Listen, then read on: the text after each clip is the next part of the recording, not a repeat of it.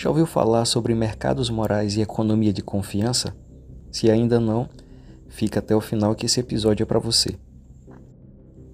Empatia e moralidade estão cada vez mais em alta e ditando as regras em correntes de pensamentos em um amplo espectro de temas: inovação, evolução e consciência humana, gestão organizacional, economia, direito e liderança são apenas alguns destes. A gama é imensa e acredite, vai se tornar ainda maior.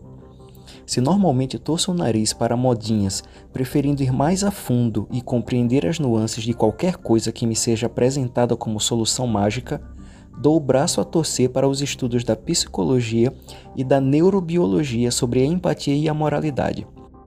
O primeiro contato que tive com este tema se deu através dos estudos de Paul Zek e de Kelly McGonigal foi quando aprendi sobre ocitocina, dopamina, serotonina e tantos outros hormônios e como eles influenciam nosso comportamento.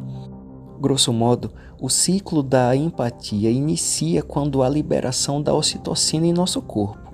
A liberação desse hormônio leva à empatia, que incita a uma maior moralidade, aumentando a confiança, que por sua vez gera mais liberação de ocitocina em um ciclo que se autoalimenta. Com a rotina, o hábito se estabelece sob o efeito da dopamina e dá prazer pela manutenção a partir do efeito da serotonina.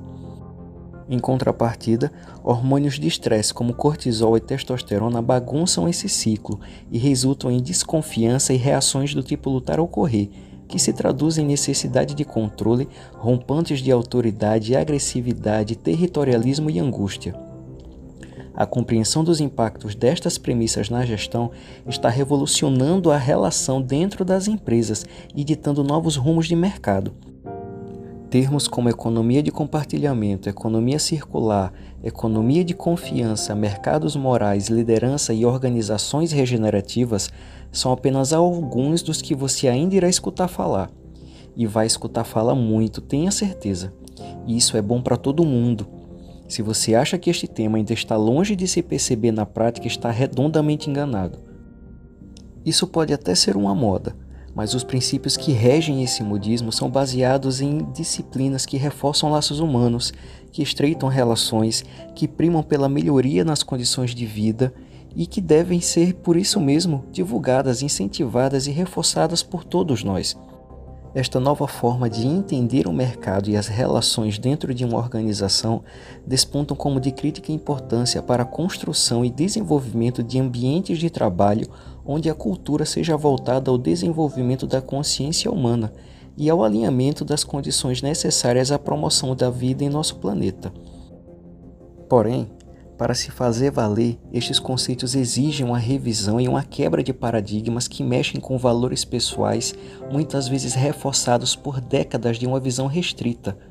Uma visão restrita sobre temas como propósito, prosperidade, status pessoal e sucesso. Se você ainda tem dúvida da importância da moralidade para a construção das relações de mercado no futuro, ou se ainda olha com desconfiança para este tema por julgar que seja coisa do tipo politicamente correto, está cometendo grande engano. A moralidade e a confiança vieram para ficar e vão revolucionar a forma de lidarmos com o mundo, e por tabela ainda nos brindarão com um maior autoconhecimento sobre o nosso próprio estágio de consciência.